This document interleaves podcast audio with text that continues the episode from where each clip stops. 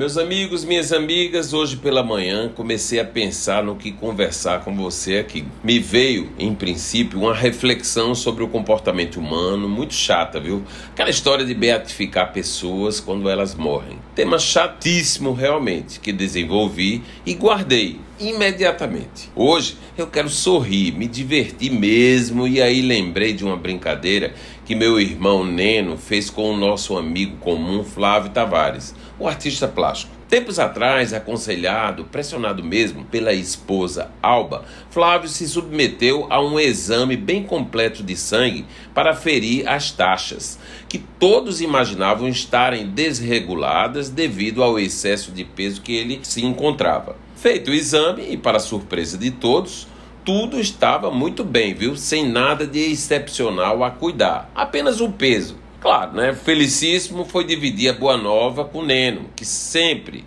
quase sempre estava com a glicose nas alturas. Neno, meus exames deram ótimos, viu? E o menino disse num telefonema que só escutou foi Amigos, no dia seguinte, Neno Rabelo ligou para a filha Marne, que é sempre muito brincalhona, e deu uma missão. Marne, ligue para Flávio e diga a ele que é do laboratório, que houve uma troca na entrega dos exames, que o resultado dado, na verdade, é do exame de Zé Marcos Nóbrega, o campeão de vôlei de praia.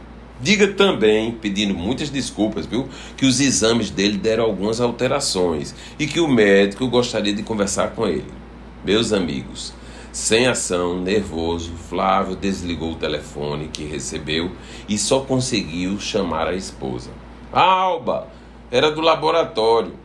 Está tudo errado, disse com a voz trêmula. Alba, muito viva, achou esquisito, acalmou o marido e pensou logo no que poderia ter acontecido. E aí ligou para Nene e perguntou: Oi, Neno, tudo bom? É do laboratório? E aí, o que escutou foi apenas uma grande gargalhada.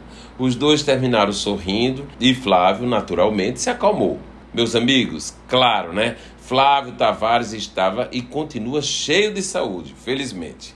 A brincadeira contada exaustivamente aos amigos hoje faz parte do arquivo que bem poderia ser transformado num livro que já tem até título. As histórias divertidas de Neno Rabelo e Flávio Tavares. Eu sou Gerardo Rabelo e todos os dias estarei aqui na Band News FM Manaíra contando histórias para você.